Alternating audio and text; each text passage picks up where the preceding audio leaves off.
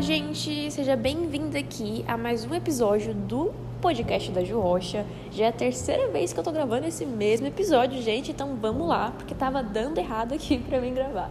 Então vamos continuar aqui com vocês. É, o tema que eu vou tratar hoje aqui é uma pergunta que eu recebi várias vezes no meu Instagram.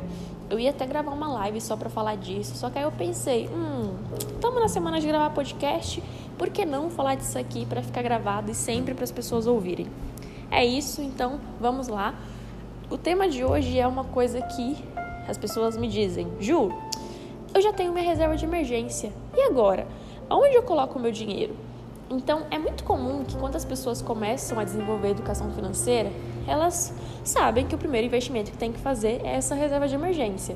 Só que um erro também muito comum é tipo assim: ah, já juntei minha reserva de emergência, tô suave agora. Vou usando o dinheiro para outras coisas que eu quero. Isso é errado? Não. Só que uma coisa que eu aconselho sempre é assim que você acabar de juntar essa reserva, junte pelo menos um pouco, uns 10% do que você tem do seu salário para aposentadoria. Isso pode ser pensando numa previdência que você vai ter, além de pensar em INSS, né, gente? Porque a gente não pode simplesmente contar com isso. Fora isso, pode ser também uma opção de, por exemplo, título IPCA+, com uma data a longo prazo, que é um investimento de renda fixa que rende acima da inflação. Eu tenho episódios sobre ele explicando aqui, depois ouve lá. É, e fora isso, dependendo do seu nível de risco, você pode investir em renda variável. Uma opção perfeita são os fundos imobiliários, porque você pode ir comprando cotas e ao longo dos anos, pensa, daqui 15, 20 anos, você estaria recebendo um salário e dependendo um salário muito bom em forma de aluguel, né, desses fundos imobiliários.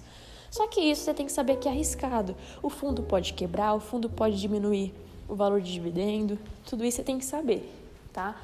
Fora isso também tem as ações, que você pode fazer a mesma coisa. Compra uma ação boa, mantém por bastante tempo, porque ela pode valorizar, e fora isso você também vai estar recebendo os dividendos que você pode reinvestir na mesma ação. Então são algumas opções aí que tem para você começar a pensar nos seus investimentos tá? Algumas dessas, mas tem mais milhões. Beleza, então. Ju, entendi. Só que então eu pego a mesma quantidade que eu tava guardando de reserva e passo a colocar tudo na minha aposentadoria? Claro que não, né, né gente? Porque aí vai entrar o nosso sonho de curto, médio e longo prazo também. Então é algo que é, sabe quando a gente tá com o nosso cartão com uma fatura já cheia pro próximo mês e a gente pensa assim, ai, vou deixar isso aqui acabar porque eu compro mais isso aqui que eu preciso? É a mesma coisa nos investimentos. Você vai dando lista ali de prioridade. A primeira prioridade para todo mundo, quando não tem uma educação financeira, é sair das dívidas. Conseguindo isso, vamos para a segunda etapa, é juntar uma reserva de emergência. Conseguindo isso, perfeito, parabéns. Agora vamos entender o que, é que a gente quer. Então vou dar um exemplo aqui. Vamos lá para a pessoa A. Vamos supor que a pessoa A guarda guardava né, 500 reais por mês para sua reserva de emergência. Agora que acabou, ela não tem 500 reais por mês livre. Ela vai continuar o padrão de vida dela, só que ela só vai mudar o direcionamento desses 500 reais agora. Então vamos supor que essa pessoa A quer também comprar um carro para daqui 5 anos, por exemplo. O que, que essa pessoa pode fazer? Vamos supor que ela guarde 400 reais no investimento para daqui 5 anos, né? seja, sei lá, um título pré-fixado, um LCI, um CDB, para daqui cinco anos, que ela vai estar tá investindo, né, com uma rentabilidade legal, 400 reais por mês, e os outros 100 ela vai destinar a investimento para um longo prazo, pensando em aposentadoria. Isso estaria um planejamento perfeito dentro das condições dessa pessoa Aí qualquer coisa que ela ganhar extra, ela pode destinar ela pode dividir, tipo, ai, ah, ganhei mil reais inesperado. Divide 500 para o carro, 500 pensando em longo prazo. Ou dependendo, né, se você já está chegando no valor do carro, joga tudo para longo prazo, enfim. Isso vai depender muito de como que vai estar tá a sua meta e como que você vai estar tá também se comportando diante a isso. Então, beleza, a gente já viu um exemplo. Só que é claro que isso pode mudar. Pode ser que essa pessoa que tenha 500 reais disponível para guardar, de vida, né? Em 250 pensando no carro daqui uns anos e mais 250 pensando a longo prazo. Então vai depender muito. Agora então vamos pensar num segundo cenário da pessoa B. A pessoa B tem mil reais por mês disponíveis para estar tá investindo.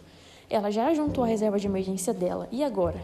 Só que o que acontece? Essa pessoa B, ela quer comprar uma casa e um carro. Olha só. E a casa é para daqui 30 anos e tal, é algo demorado, e ela quer juntar à vista.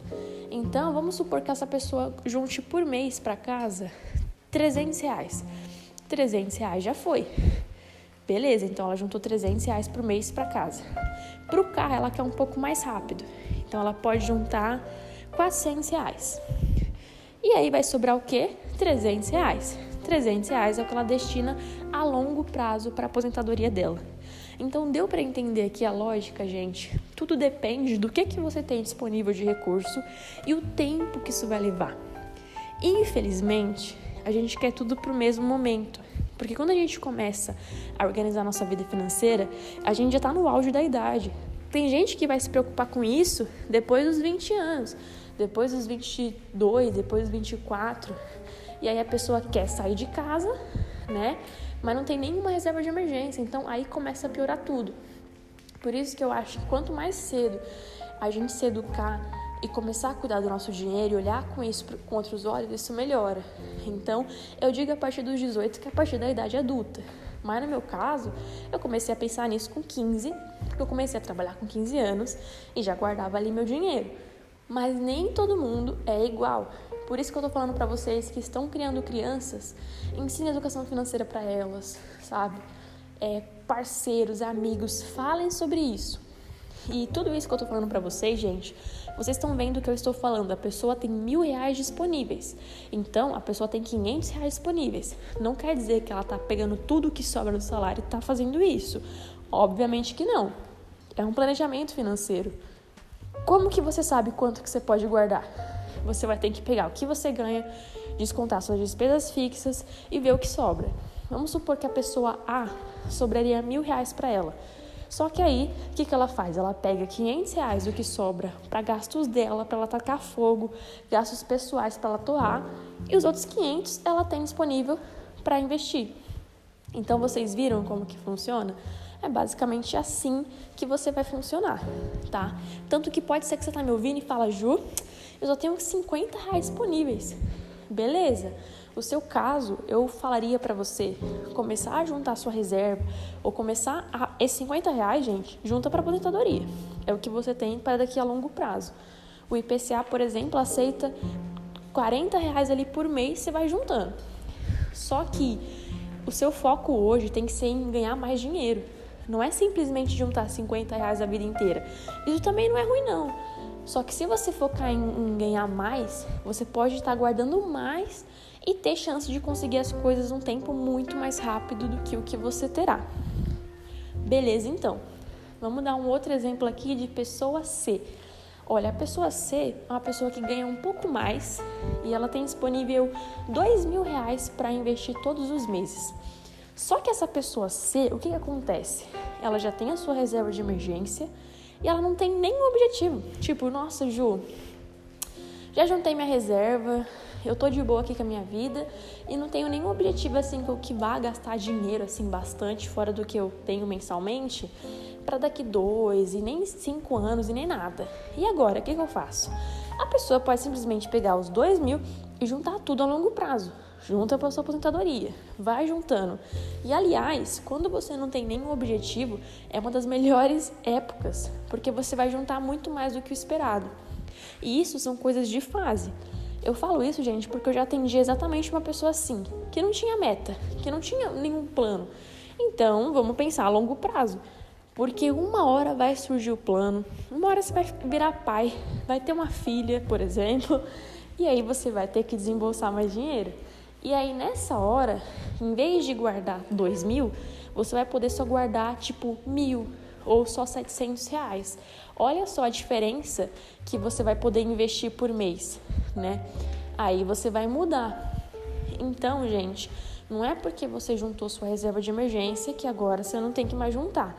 Muito pelo contrário, a reserva de emergência é só um passinho. Ainda tem muita coisa pela frente. Então, basicamente é isso. Eu queria comentar aqui que muitas pessoas pensam: ah, Ju, mas meu amigo investe naquela ação, não sei quem investe em mini dólar, mini contrato, em mercado futuro, em ouro e não sei o que, em Bitcoin. Eu não tenho que investir nisso? Gente, você que está me ouvindo, você não é obrigado a investir em nada disso se você não quer.